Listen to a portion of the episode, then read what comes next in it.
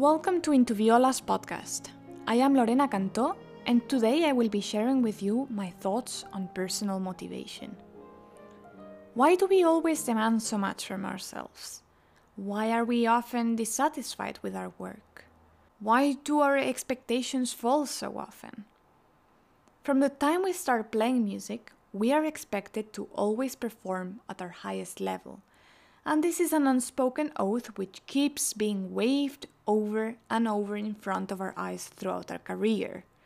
Be good, be professional, be prepared. But of course, living by these expectations means that one would need to be motivated all the time. And when this doesn't happen some days because we have too much on our plate, we are not seeing the results from our work, we are not feeling appreciated or supported by the people around us, or when we're simply having a bad day, when we don't feel motivated, we blame ourselves for it. This, sadly, can easily become a vicious circle in which we push ourselves to our limits, trying to prove to the world what we're capable of, and then punishing ourselves otherwise.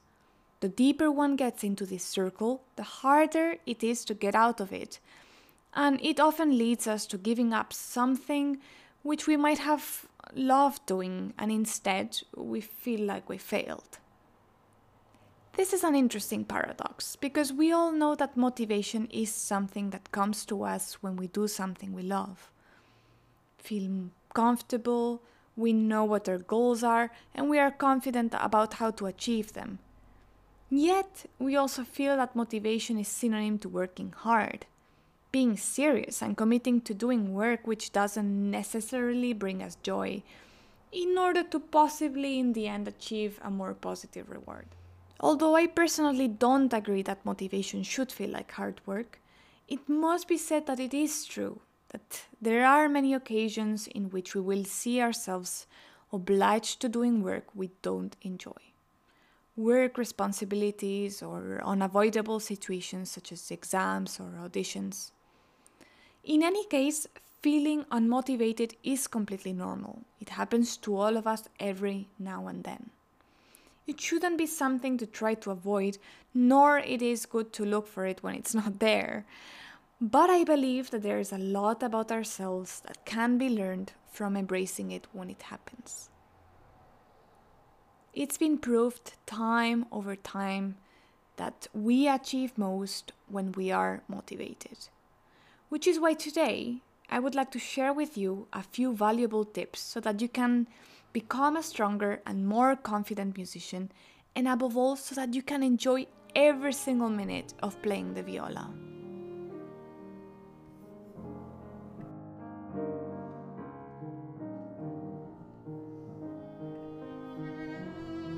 Pick the right pieces.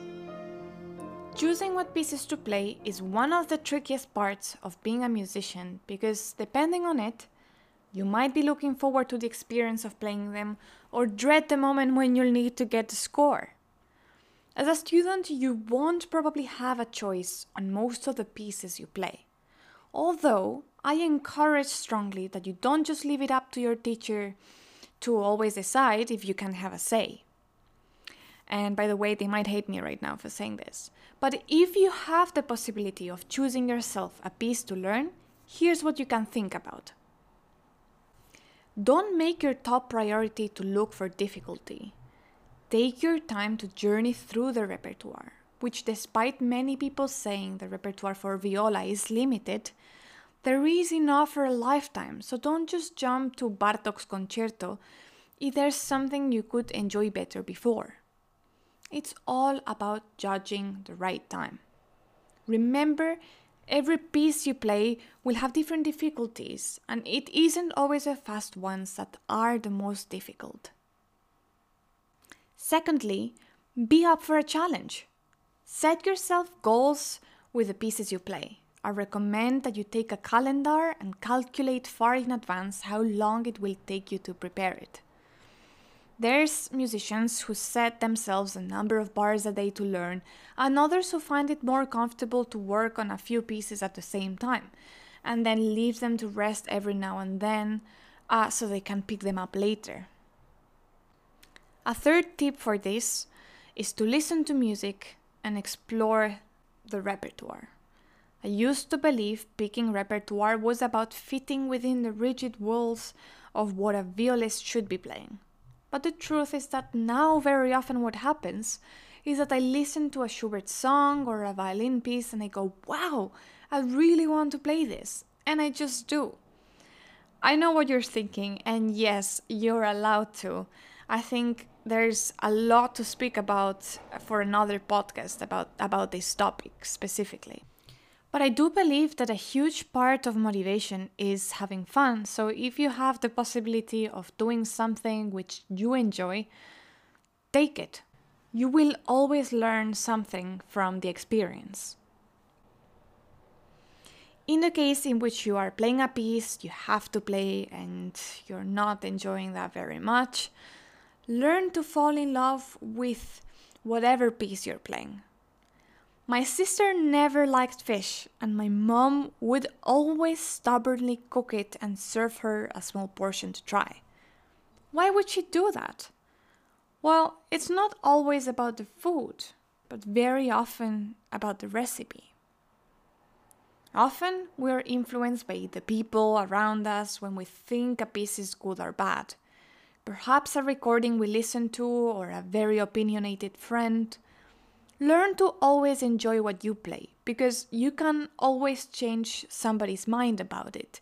But if you're not involved with the music, the audience will know straight away.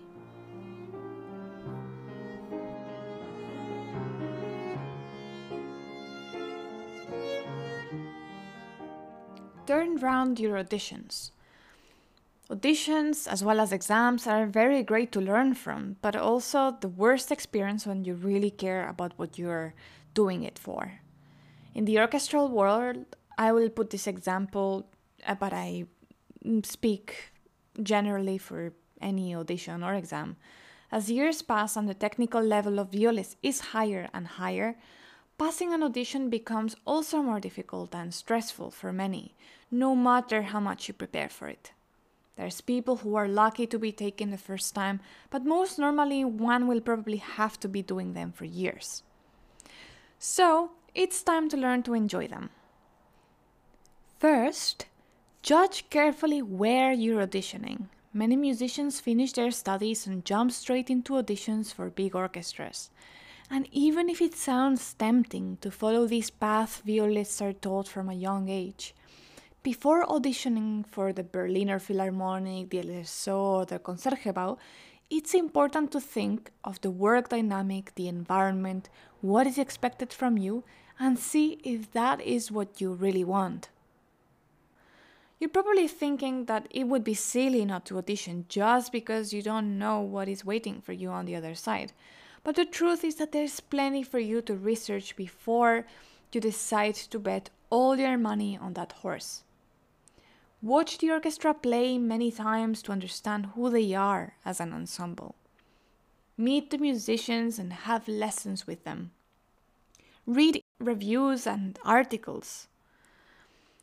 With all the information, then you are ready to decide what you want to do. Make sure you have a list of all the orchestras you would like to research and explore even the least known, which could also be emerging ones. Then, gather experience. Start small. Show what you're about from the time you play in your college orchestra, and then meet up with friends and don't be afraid of starting up your own projects. I was told at the beginning of my studies how important it is to drop an email or meet the people that mean a lot to you and let them know how much you like you would like to work with them. These might work best with smaller and more personal ensembles, but don't hesitate in letting them know you're there. Then, be yourself and be confident. Prepare all you can and audition when you feel ready. Don't just throw dice for the sake of trying because it can be very damaging. Work regularly on your excerpts and have the ones most frequently asked under your sleeve Even if you're being asked to play an exposition of a concerto, have the whole movement ready so that you can give your jury a chance to know you better if they don't stop you. And then show personality when you play. Try to please yourself rather than others when you play because whatever they think, you won't be able to control. However, if you leave the audition that day feeling good, even if they don't take you, you can go home feeling pleased with your work and stay ready for the next one. There is work for everyone in this world, so don't feel discouraged if you you know if something hasn't worked out first time round.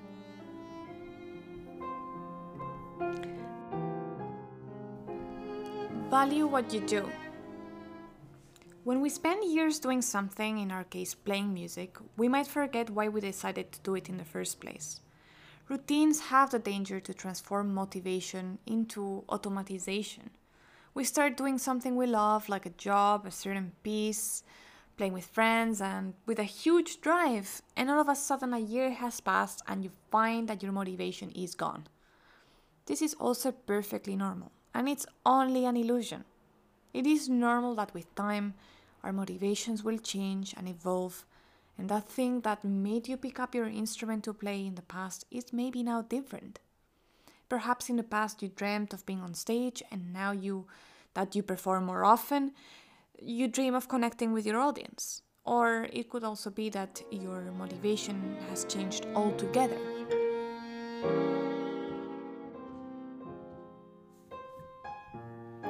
And then finally, say no to saturation. One day we are on fire, working hard towards a goal, and the next we start asking ourselves what we're doing with our life. We start wondering if it's really worth the effort, if we'll make it at all to the end, if we're actually good enough to achieve it. And this is all just signs that we need to take a day off, or as long as we need, to get back some energy. Saturation usually happens when we are pushing hard into a specific direction for a period of time. And when we decide to keep pushing is when we get into the vicious circle we were talking about at the start of this episode. So, I really recommend that you take up a hobby or that you do something else, change your mindset. I was once told that uh, we get bored of doing something when we're when our brain is repeatedly doing the same action. But if we change that action, if we do something else, perhaps taking a different approach to our practice, reading a book to get some inspiration, or even you know just just go away on on a couple of a couple of days. Now it's much more difficult, I guess, with the pandemic, but it's it's always an option to just disconnect and do something else uh, get away from your instrument for a bit to to you know get back that that motivation to carry on to your goal. What you can take from this podcast is to not think of motivation as hard work because hard work implies spending a lot of hours in the practice room doing something you don't enjoy. Maybe you do actually enjoy the push but in the end it's all about loving what you do because that way you will be able to spend hours doing it and it won't tire you. The opposite, it will actually give you energy. And that's what you want. That's when we are most creative and we do our best and produce our highest level of playing. So, we really hope you liked this podcast. Put it into practice and let us know if it helped you. You already know you can share with us your thoughts or suggest ideas or topics of your interest and which you would like to delve into. If you liked it, share this podcast with your friends and like our blog. Follow us on our Facebook page, Into Viola, where we will keep you up to date with the news we will be uploading on our official website, intoviola.com. Our email is intoviolablog at gmail.com where you can share anything that is of your interest directly to us. We look forward to seeing your comments for future podcasts. Take good care of yourselves, and we send you a lot of strength and encouragement from here. World Violists, see you all very soon.